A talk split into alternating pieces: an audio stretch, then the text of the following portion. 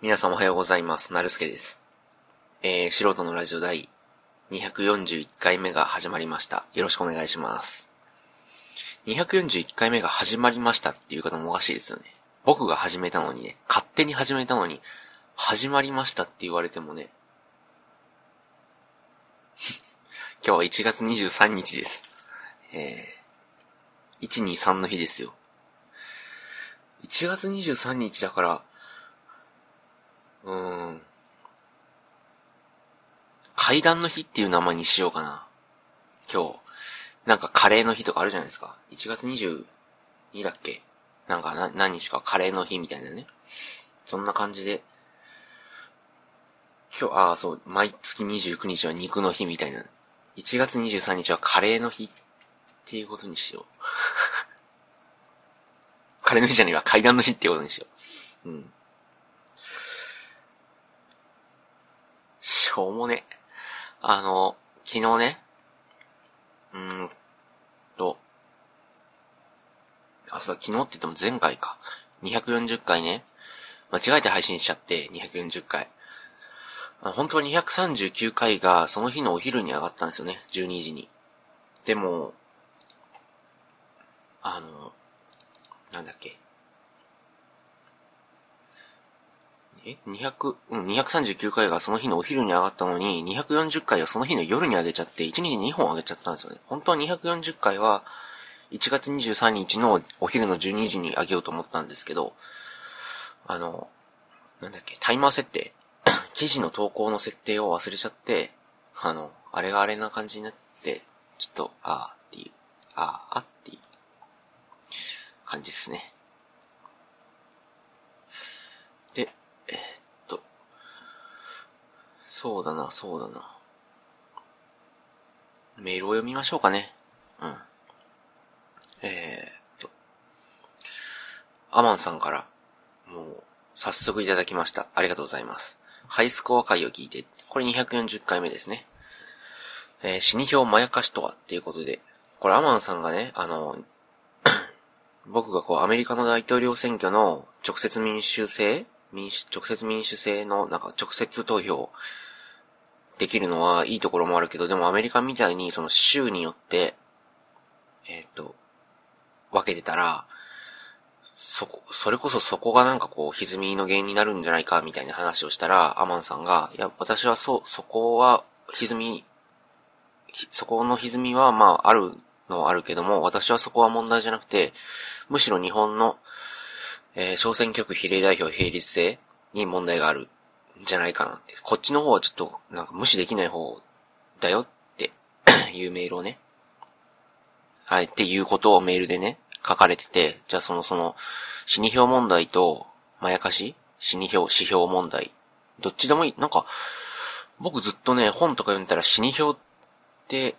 ルピ振ってたんですけど、調べてみると、その死票の方が割と大きく出て、いや、まあ、どっちも読める。死に票でもいいし、死票でもいいんですけど、なんだろう。あの、より、多い多い方、読み方でも、なんか重複と重複みたいなんで、より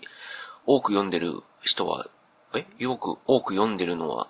人が多く読んでるのは指標の方なのかなと思って。いやでも僕はそのワールド、日本中ではなんかこう、死に票の方が多いんじゃないかなと思ったんですけど、どうでもいいですけど。まあ、死に票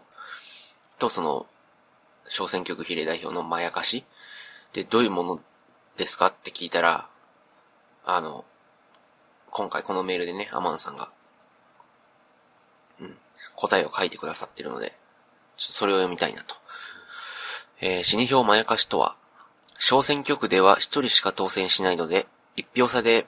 も負けは負けで、負けた候補者の、候補者への票はいわゆる死に票になり、全体ではものすごい票数になると。うん。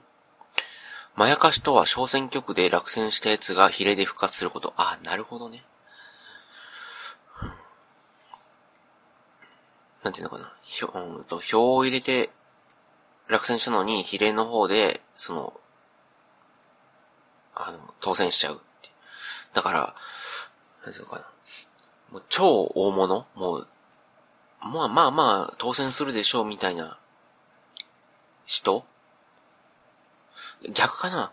その党の、例えばなんだ、なんとか党なんとか党の、その自民党、民主党の中でもかなり上の人っていうのは、あの、仮にその、直接投票っていうのを小選挙区で負けても比例でなんとかなるよっていう考え方だから、ある程度の議席数が稼げる方だったら、その人らは別に小選挙区のことを何も考えなくていいよ、みたいな話ですよね。だから、えー、っと、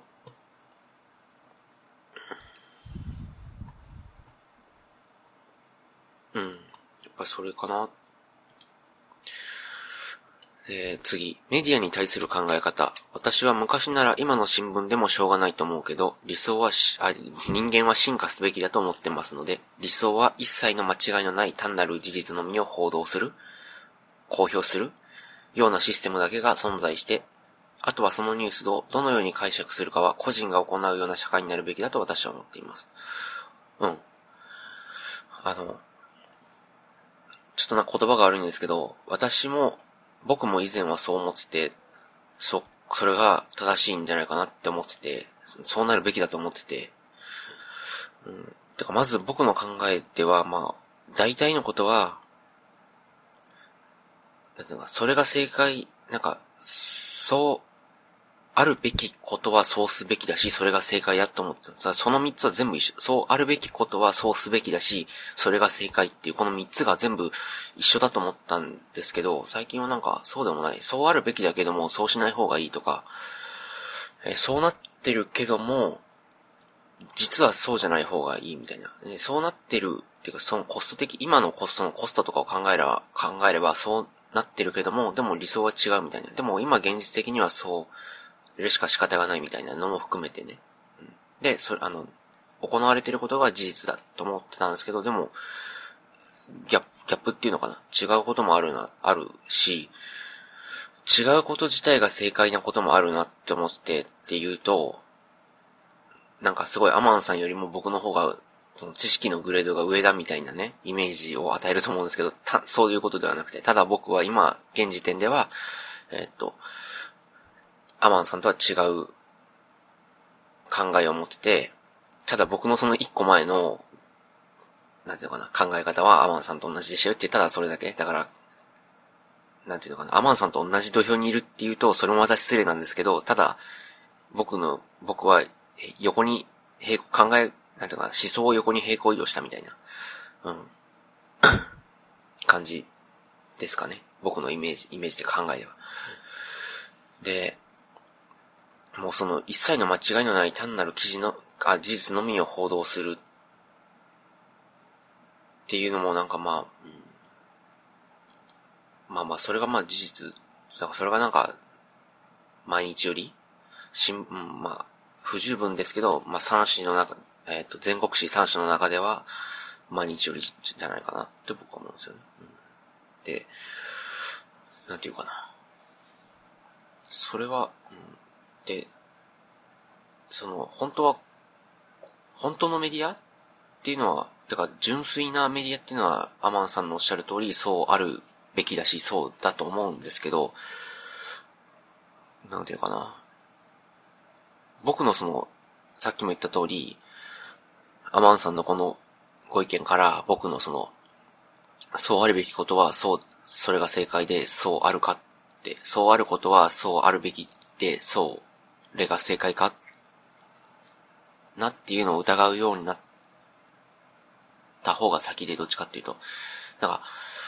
そうある、なんか、うん、なんでそ、そんな考えになった、本当は僕こういう話をするのが一番好きで、この話って本当にあの、なんていうのかな、こういう話は本当にあの、僕から今から、僕が今からする話は本当に、なんていうのかな、双方的じゃないとできない。だから僕が一方的に喋っても多分聞いてる方は、えっ、ー、と、僕のことをよく理解してくださっている、あの、アマンさんでさえも多分、何言ってんだろうみたいな話になると思うんで、なんかあんまり深くやっても、ポッドキャストではもったいないかなっていう、うん。もったいないかなっての聞いてくださってる皆様の時間の無駄かなっていう、えー、感じもするんですけど、まあ、ちょいちょいと話すると、なんていうかな。うんと、なんでその、僕が好きなのは、こうなんでその思想に落ち、方に行ったかっていう、なんか、もちろんその、この考えにしたらこういう欠点も出てくるとか、こういう必要になったら、でこういうことを実施したらこういう、なんていうのかな、ロスも出てくるとか、今の制度からこう変えたらこういう問題も出てくるみたいなので、正解不正解を確かめるのもいいと思うんですけど、ただそうすると見落としがちなこともあると思うんですよ。で、まず僕がやるべきことっていうのは、なぜそういう思想に陥ったかっていうのかな。なんでそういう思想に傾いたかっていうのを、なんていうのかな。理論立ててでもなくていいから、なんか、そうあることは人として自然なことだみたいなことでもいいし、てか僕はほとんどそれなんで、そうあるべき、そうある、その流れに乗ったことは人として当たり前なことっていうのも十分立派な理由だと思うんですよ。うん。で、後からその、なんでそうなったかっていうのは、もう後からその、後付け後付けでね、足していったらいいんじゃないかな、とも思ってて。で、なんでその事実と、事実と、あるべきことと、本当の正解、その真理っていうのその三つがバラバラでもいいんじゃないかって思うと、やっぱり人には人の生き方があるし、23歳が何言ってんだって話ですけど、人には人の考えがあるし、で、立場も状況も違う。そう、そうあるべきだって言っても実際に無理な人っていうのは、今日本1億人ぐらい、約1億人人が住んでたら絶対出てくるから、うん。ものすごいグレードを脅してなんか簡単な話にすると、なんていうかな。高齢者のその交通事故がね、なんか、いっぱい起こってると。じゃあ、うん。その、なんていうかな、70歳以上はこう、確かにそのな、60歳以上、50歳、60歳、70歳、年を重ねていくうちに、おそらくね、おそらくてか絶対に、注意も散漫になるし、運転した時の事故率って絶対上がるんですよね。100%上がる。じゃあ上がったら、免許を返すようにしようって。例えば、じゃあ、50歳からもう意識のレベルが落ちて、意識のその、なんていうのかな、注意散漫になるから、免許はもう50歳以上になったら返さなければいけないようにし、するのが、生物学的には、てか、生物学的には理想なのかもしれないけども、そうは言ってられないじゃないですか。うん。じゃあ60歳にしようか、70歳にしようかって。で、そういうのはまあなんかこう、決めるのはその統計学とかそういったのもあるのかも。例えば、20代では事故率が例えばですよ、1%なのに、50代では2%になったと。70代では5%になったと。じゃあその70代になった時の5%は無視できないな、みたいなね。この数字は完全に適当ですよ。完全に。何の事故率かも言ってないしね。本当に適当ですけど、例えば70代で5%になったか。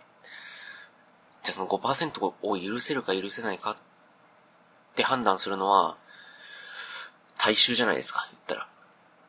みんな、国民みんなが、まあ、大体判断すると。で、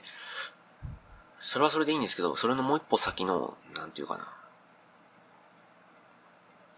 じゃあ本当に80代で10%になっちゃうと。80代から一気に落ちて10%になっちゃうと。じゃあこれはダメだ。さすがに5%から10%に上がるのはダメだなっていうことで、免許を返してもらうってなっても、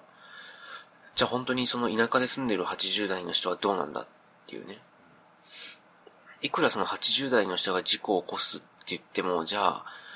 うんと、80代の人全員から免許を取り上げたら、じゃあ、生きていけなくなる人もいるじゃないですか。うん。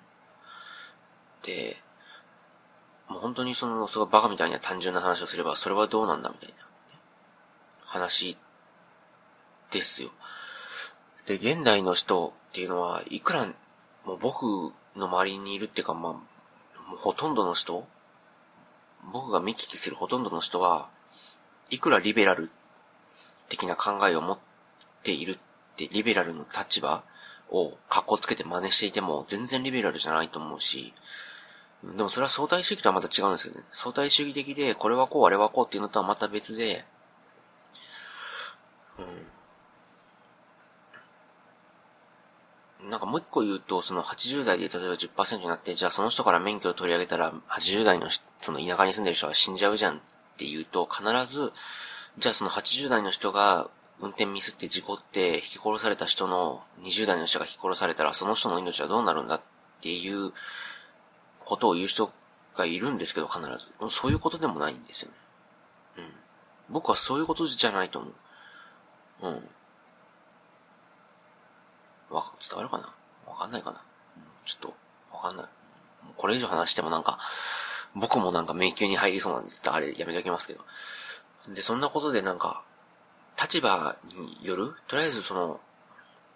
物事の理解っていうか、その、意識を広める、昨日も言った通り意見を広めたりとか考えを広めるっていうのの第一歩は、その人の立場に、に立つっていうと手垢がついてますけど、それより先の、なりきりっていう方だと思ってて、例えば親が子を殺した、子が親を殺したって言って。じゃ実際に考えてみようっていう話じゃないですか。うん。で、実際にね、なんかこう、本当に考えてみると、くだらないことかもしれないですけど、実際に考えてみると、意外とね、気づかなかった点に気づくことも多くて、例えば子が親、僕、自分の子供がいないんで、あれですけど、例えば子が親を殺す事件。俺が多分おかんを殺すことがあったとしたら、あったとしたらってかもう、俺が今おかんを殺すとしたら、今家に帰って母親を殺しましょうって、すごい物騒な話ですけど、殺しましょうってなったら、どんな理由があったら、うち、俺は母親、おかんを殺すかなって。で、も本当にしょうもないなんか、なんていうのかな。包丁で刺し殺したとか、首絞めたとか。いや、そこまで、なんかめった刺しにしたとかあったらめちゃめちゃ強い憎しみじゃないですか。どんなことされたんだろうっていうことを考えていると、なんていうかな。その人だけを批判する気にはなれなくなるし、自分の気持ち的にもね。実際に殺す、実際には殺さないですよ。当たり、当たり前ですけど。実際に、殺しはしないけども、いや、でもなんかこの、なんていうかな、親子の関係を断ち切って、母親を殺すっていうその、めちゃめちゃ高い壁を乗り越えるには、どれぐらいのその憎しみが積もっていかなきゃいけないんだって。行動を起こすにはどれぐらいなんだろうっていうのを実際に頭の中でシミュレートすると、その人のなんかこう、立場に立てる。なんか最初になんか、こう言うと大抵の人はやってるって言うんですけど、僕が思う日本人の98%はやってない。このことはやってない。うん。で、やってたとしても全てのニュース、事件じゃない。で、僕が言ってるのは全ての事件、全てのニュース、例えば、社長が例えばなんていうのかな、なんか違法献金したとか、政治家が、えっ、と、松戸さんみたいにね、あの政治資金を使い込んでたとか、そういったことも考えてみようっていう。もし俺が政治家になって、例えば、うん、東京都の大きな政治に関わるようになって、結構な政治資金が手に入るようになったら、なって、給料いくらぐらいでしょう？みたいな。支給料も調べてね、給料いくらぐらいでしょう？つって。で、まあなんか家はこれぐらいの広さに住んでとか考えたら、ああ、これもしかしたらワンチャン使うかもな、みたいな。そりゃ回転寿司も行くわ、みたいな。うん。そういったなんかくだらないことを積み重ねていくと、これはまあ言ったらもうほとんど訓練みたいなもので、とっさの時に、なんていうのかな。こういうことを考えておくと、僕が何に何に一番役に立ってるかっていうと、とっさの時に、なんか、ありえないでしょみたいなニュースが起こった時に、でも、え、でもこういうこともあるよいや、こういう背景もあるかも、みたいなのを、その、なんていうのかな、違う切り口でパッと出るようになるんですよね。うん。まあ、それが一番いい訓練かわかんないですけど、僕はとりあえずそうしてるっていうだけで。え、とりあえずなんかこう、なんていうかな、日本人はそのニュースで特集が組まれた時とか、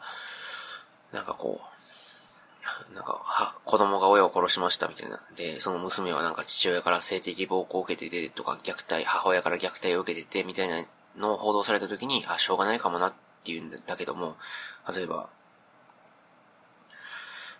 なんていうかな。宿題をやれと母親にうるさく言われたから殺したっていうニュースには、いや、そんなことでって思うかもしれないけども、いや、それはニュースが報じてない、それがもしかしたら知らないニュあの、メディアが知らないだけでもっと積み重なった何か、なんていうのかな、家族間でのその、家族間っていうか、被害者、被疑者間での、えっ、ー、と、確執とか、その、住んでる環境とか家族での、なんか、あれとか、例えば父親が母親を、子供が母親を殺したんだったら父親が恒常的に DV で母親を殴るような人だったとかね。じゃあその暴力を見てたから、そういう風な考えになったんじゃないかみたいな。でも、そう言うとなんか、僕は相対主義者みたいに思われるけども、そういうことじゃなくて、結局、いくら何があっても、その子供が母親を殺したりとか、母親が子供を殺したりするのはダメですよ。ダメですけども、でも、ダメだけども、殺した人の立場に立って、えっ、と、その行動を理解するっていうのは、僕はその人が生きていく上で最も重要、うん、てか、僕、それ誰が何を言うと僕、それ僕が思う上でですよ。僕が思う上で、人が生きていく上で、最も重要なこと、人として最もあるべき姿だと思うんですよね。うん。だからアマンさんがおっしゃる、なんか資本主義上での、なんていうかな、あの、金ある奴がない奴に払えばいい。それが究極の思いやりだっていうのと、同じことだと思うんですよ、僕は。その、うん、なんか僕のその考え、そう、今言った僕の考えがあって、それをお金に当てはめたのが、ある奴が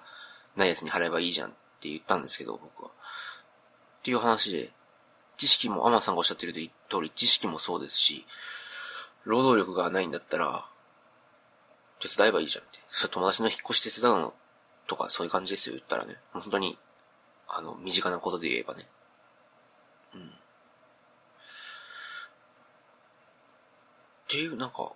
それを友達だけじゃなくてもっと広げていけば、なんていうのかな。もっとその、うん、優しさが循環するんじゃないかなって思うんですよね。うん。でそれがやっぱりなんかこう、倫理観とかそういうのを底上げする一番いい訓練っていうか、うん考え方なんじゃないかなって。で、僕が思う、僕、これ僕が思うですよ。僕が思うまともな人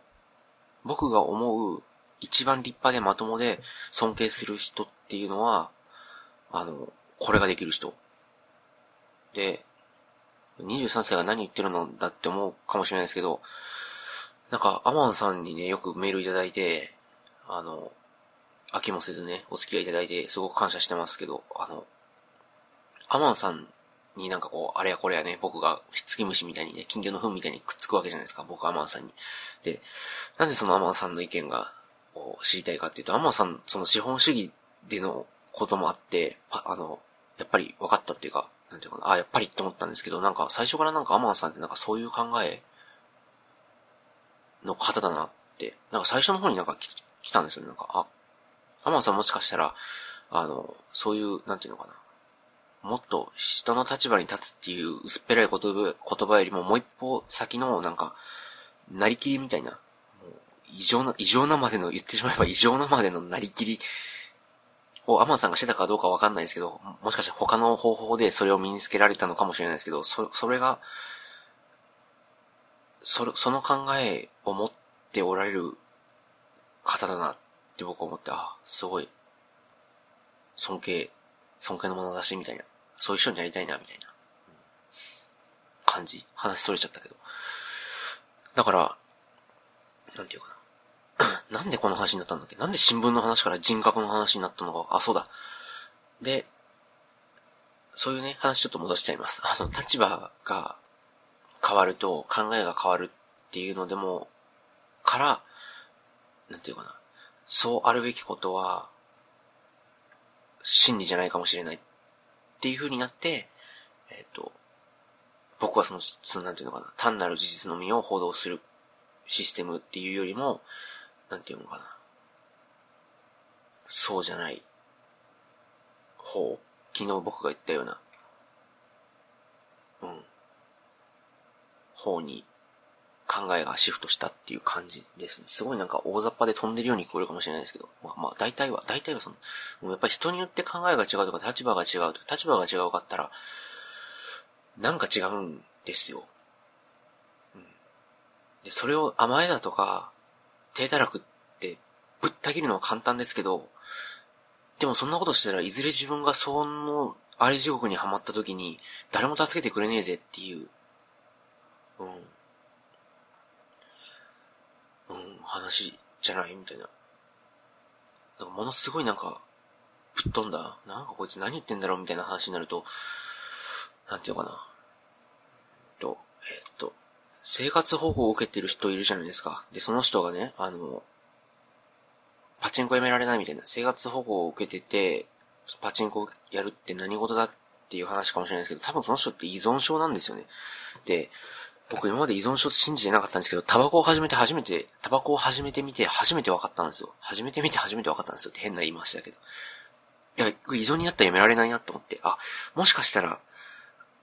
パチンコやられない、やめられない人もそうなのかもなって思ったんですよね。で、それがいいことではないですよ。やめろよって話なんですけど、でも、あ、もしかして依存になってるのかもって。じゃあ、依存になってる人ってやめろって言ってもやめられないじゃないですか。じゃあ、それをなんかこう、はな、引き離すような政策なり考えなり、そのルールなりシステムが必要だなって。それを頭ごなしにやめろやめろって言っても物事は進まないですよっていう。解決するために、なんかすごい高飛車な言い方をすれば、その物事を解決するために自分のグレードを一個下げて、その人の立場とか同じ目線に行くことで、初めて問題が見えて、で、そこで物事を考えて、いろんなシステムを再構築して、解決に向かっていく。っていうのがもう僕最終、最終目標というか、それがあるべき、その、社会のあり方っていうか、その考えを全員が持ってるべきなんじゃないかな、で、それも、さっきも言った通り、それの訓練方法がなりきりっていう、過剰なまでのなりきりってい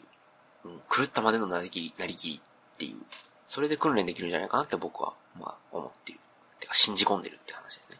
で、その立場を取るに、取るに従って、従っていいのかな？なんか取る、うん、取ってると、ニュースっていうのは、もっと、雑誌みたいな、その雑多なコンテンツでいいんじゃないかなっていう方に繋がっていったっていう話ですね。で、もう一個その、あとは、アマンさんのメールに戻ります、あとはそのニュースをどのように解釈するかは個人が行うような社会になるべきだと私は思っています。で、これ、全員が賢かったらそうなるべき。理想はそうだけども、でも、その社会になるにはまだ早すぎるし、それは一足飛びにできることじゃないかなって僕は考えてて、うん。だから、うん、なんていうかな。うん。とりあえず、とりあえずはっていう、なんていうかな、とりあ、うん、とりあえずはそうなろうみたいな、なんていうのかな。うん、いきなり超難しい、その曲を練習するよりも、まずはその、えっ、ー、と、なんていうエチュードみたいなね、なんか練習曲みたいなやつを練習してから本番の曲をやりましょうみたいな。なんかイメージとしてはそんな感じですよ。なんか中間体の、なんていうのかな。うん。どっちでもない中間体の社会があってもいいんじゃないかな。うん、話ですかね。ちょっとこ、なんか、言いたいこととずれてるような気もするけど、大体まあそんな感じですね。次。えー、ノンビリーバーの件。これはあの、アメリカのオバマ大統領が、あの、無神論者でも、アメリカは無神論者の国でもあるって言ったことに対してですね。アメリカの建国の精神で、平等自由は特に重要視されているから、信じるか信じないかは個人の自由なんだと私は解釈していますが、やはり部外者の日本人には確信の部分はわからないんじゃないかなということで、やっぱりそうなんですよね。うん。だから、あの、あ、そうだ、多分ね、ここにもあって、なんか本当に、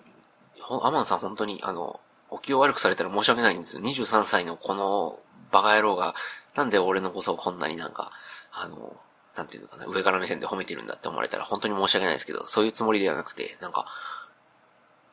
部外者、結局のアマンさんのこの、なんか元も、やっぱり部外者にはわかんないというか、当事者じゃないとわかんないっっていうのをアマンさんちょこちょこおっしゃられて、やっぱりそこだと思うんですよね。そこもなんか、僕そこの考えを、なんていうのかな。訓練するためにそのなりきりをやってるっていう。で、そういうのをちょこちょこアマンさんからそういうことを、その部外者にはわかんないよっていう言葉をちょこちょこ聞くために、あ、もしかしてアマンさん、僕のそのなりたい大人なんじゃないかなっていう、なんていうかな。そういうのがどんどん確信に変わって、えー、っと、ここ、一週間ぐらいで、もう完全に、あ、アマンさんと僕のその、なんていうかな。もし、もしかしたらですよ。もしかしたら、アマンさんと僕のその、なんていうのかな、思想の一番根底、あの、ベースは、もしかしたら同じところで目指すところも、目指してるところも、もしかしたら一緒なんじゃないかなっていう。うん。だからなんか最近アマンさんに、これはこういうことですかこれはこういうことですかっていろんなことを聞いてるんですけど、ツイッターとか、あとメールでもそうですけど。とりあえずなんかこの、こんな僕の考えを持ってる人ってなんかあんまりなんかちょっとずれたりとかしてあんまりないんで、なんか僕、なんか僕が目指すべき大人像はどういう人なんだろうっていうのをとりあえずなんかいっぱい聞いておきたくてアマンさんにいっぱい質問してる感じですね。で、アマンさんはそれに飽きもせず、あの、逐一、なんていうのかな、正確に、すごい詳しく教えてくださると。ありがたいです。で、まあ、信じるか信じないかは日本人の確信の部、あ、信じるか信じないかは個人の自由だから、うん、と解釈してますうん。まあ、そう、うん。なんか、僕の理解と違うのは、まあ、なんていうのかな。部外、や、やはり部外者の日本人には確信の部分はわからないんじゃないかなっていう、その部外者の日本人っていう部分には僕とアマンさん二人が入ってると思うんですけど、うん、アマンさんの日本人、喫水の日本人アマンさんが、持たれているアメリカ像っていうのは、自由の上にキリスト教があるっていう感じなんですけど、僕はどっちかっていうと、キリスト教の上に自由があるって思ってて、うん。だからもう、なんていうのかな、もう最低限、ってか、一番底辺に、一番底辺とかな、一番ベースに、キリスト教がある、あるんだって思ったんですけど、ど、どうなんだろうっていう、まあ、思った。うん、なんか、そ、そんな感じ？ちょっとこれはなんか、あの、アマンさんもわかんないんじゃないかなっておっしゃってて、僕もわかんないってなってるんで、これ以上話が掘り掘り下げられないっていう、なかなかあれですけど。はい。次、人生のハイスコア。師匠の言ってることはハイスコアというよりは、なりたい人、なりたい、なりたい人像、憧れの人物像の話だと思うけどね、っていうことで。これもあの、これの回答はあの、さっきあった通り、なんか、うんと、その、ハイスコアって言うと難しいんですけど、結局その、うんと、もちろん資産とかではなくて、もちろんこの思想を磨いていけば、なんかそれをしゃあの、ビジネスに応用すれば資産、資産家になれるのかも、ある程度の資産家にはなれるのかもしれないですけど、そうじゃなくて、なんていうかな。そういったようになんかこう、なんかいろんな切り口から、うん、そう、立てる人になる、どんどん近づいていくっていうのが僕にとってのスコアなんですよね。言ってみれば。うん。で、そこから先、なんていうのかな、難しいな。例えば、本当になんかこう、本当にリベラルで、あの、ほん、あの、メディアが使い出し、倒してるようなリベラルって言葉じゃなくて、本当にリベラルで、えっと、うんと、リベラルで、多様性に富んでる人に、人自体が僕は資産だと思ってるんですよ、言ってしまえば。地球のね、地球の資産だと思って、もしそういう人が、で、この世が溢れ返ったら、もっとなんか、いい風に進む、物事がいい風に進む。で、物事がいい風に進んでいったその結果、いい風に、例えば A から B に変わって B の方がもっといいですよってなった、その結果っていうのは、みんなの財産であって、共有すべきものであって、それは社会制度であって、システムであって、そういったのはもうみんなが享受すべきものじゃないですか。だからそういうのはもう個人のものじゃないと僕は思ってるんですよ。で、そういう、そういった、だから僕の考えって、僕なんかずっとね、あの、バカ、バカの一つをみたいに資本主義が好きって言ってるんですけど、僕のこの考え、ここれだけの考えを切り取ってみたら、社会主義とか共産主義なんですよね。に近いんじゃない？近いっていうか、うん。近いんだと思う。で、そのみんなで、その、みんながその、よろ、なんていうのかみんながその安心して暮らせるようなシステムとか世界を作るののベースが、えっ、と、そのリベラルな、僕が今言ったような、リベラルで多様性に富んだ人なんじゃないかなって。で、その、そういう人が溢れ返るだけで、世界の犠牲さもっとなくなると思うんですよ。で、もっといいものが出来上がると思うし。ってことは、その人そのものが資産であって、資産ってか、その、その国に、国っていうか世界にとっての資産であって、それはもうその人の評価そのものであると僕は思ってるんですよ。だから、そういう人物像に近づくことが僕はその人生のハイスコアだと僕は思ってるんですよ。だから、えっと、なりたい人物像とか憧れの人物像とハイスコアっていうのは僕にとってはもう一緒だと思うんですよ。その先にできる、その、その人が、例えば考え出してできたシステムっていうのはみんなで共有すべきものだと僕は思ってるんで、その共有すべきものは自分の資産じゃないっていうか、なんていうかな。自分のスコアを上げるためのものではないなって僕は思ってるっていう感じですね。うん、すっげえなんか長々話しちゃいましたけど、そんな感じですね。うん、ちょっとなんか、うん、まあ、これもなんか多分今日と明日で言ってることも多分多少違うだろうし、うん。あ、そういうところにも寛容になってほしいね。お前なんか昨日と言ってること違うじゃねえかって言うけど、そんな当たり前だからね。それは、昨日と今日、僕が思うのは、昨日と今日で言ってることが変わらないやつっていうのは、その間何にも考えてなかったやつだから、正直な話。って僕は思うんですね。僕は思う。僕は思う。だから、なんだよ、お前一週間前は、なんかこう言って、例えばスティーブ・ジョブズとかでもね、なんか、一ヶ月前の会議では、そんなのバカだ、みたいな、そんなのバカがやることだ、みたいな、そんなのありえない、みたいな、お前本当にバカだな、って言ったのに、一ヶ月後の会議では、いや、この案めちゃめちゃいいな、みたいな、これをやろう、みたいな、言い出したみたいなね、話もありますけど、それは、スティーブ・ジョブズが毎日毎日ずっとそのことについて考えてるからであって、意見が変化するっていうのはもの、人が考えた、その人がそのことについて考えた証ですから、言ってしまえば、僕みたいにその考えがまだ定まってない人っていうのは、もう、一週間単位とは言わないけども、二、三日で、そのもの、あの、意見が変化するべきだと思ってるし、そういったなんかこう、移り変わりの議論例えば、いや、二、二三日前はこう言ったけど、もうなんかこういう方が正しい気がしてきたみたいな。いや、それはなんかさっき言った、僕のその新聞とかメディアに対する考え方の一つでもある。だから、ちょっと前までは本当に事実のみを報道して、それを、なんていうのかな。えっと、読者自身が判断すればいいんじゃないか多分、ポッドキャストの最初の方でも言ってたと思うんですよ。でもそれがどんどんどんどん変わってって、そんなことよりも新聞はコンテンツを飛んだなんかもっと雑多なものになればいいんじゃないかなって思うようになってきた。うん。で、どっちが正解かわかんないし、また元に戻るのかもしれないけども、それは僕は自分のことことを棚に上げて言うと、それは僕がそのメディアについて考えた証でもあるし、それは僕がメディアについて真剣に僕なりに考えた、なんていうのかな。結果っていうのを、うん、考えたその過程であり、結果であり、それが何よりの証拠だ。だから、大人はどうかわかんないけども、僕ぐらいの年で1年前と考えが何にも変わってないっていうのはもう思考放棄してるも同然だと僕は思うんですよ。考えたら絶対に何かしらの変化はあるし、うん。って僕は思うんですけどね。だから僕は全然その意見が変化するってことに何にも恥ずかしさはないし、昨日の意見が変わったらすぐ謝りますよ。うん、ごめん、昨日はこう言ったけども、やっぱりこうだわ、みたいな。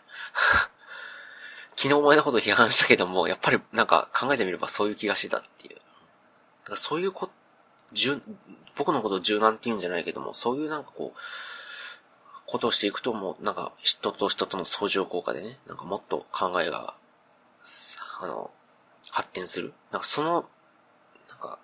揺らぎっていうの、意見とか思考とか思想の揺らぎっていうのを、どんどんどんどん体感、実践していれば、いつか新しいなんかに、意見とか思想とか、新しいなんかに出会うと思うんですよ。うん、そういうのもなんか重要かなって思いますね。はい。これは全部僕の意見ですけどね。うん。っていうことで、えー、長々喋ってしまって申し訳ないですけど、こんな感じで。多分この回は1月24日にはあの配信されるのかな？ん？そうかな今日の分は、多分1月24日かな？に配信されると思いますので、えー、よろしくお願いいたします。よろしくお願いいたしますってかもうこれを聞これを聞いてくれてる人っていうのはもう聞いた後だから、あれか。ということで、えー、っと、何かね、ご意見ご感想、これはこうじゃないみたいなのがありましたら、メールアドレス、たまに言うか、メールアドレス、素人のラジオ、アットマーク、gmail.com、素人のラジオ、アットマーク、gmail.com までメールよろしくお願いします。えー、メールアドレスは概要欄に貼り付けてありますので、えー、そこからメールよろしくお願いします。えー、それでは、えー、素人のラジオ第241回目、お相手はなるすけでした。ありがとうございました。それでは、さよなら。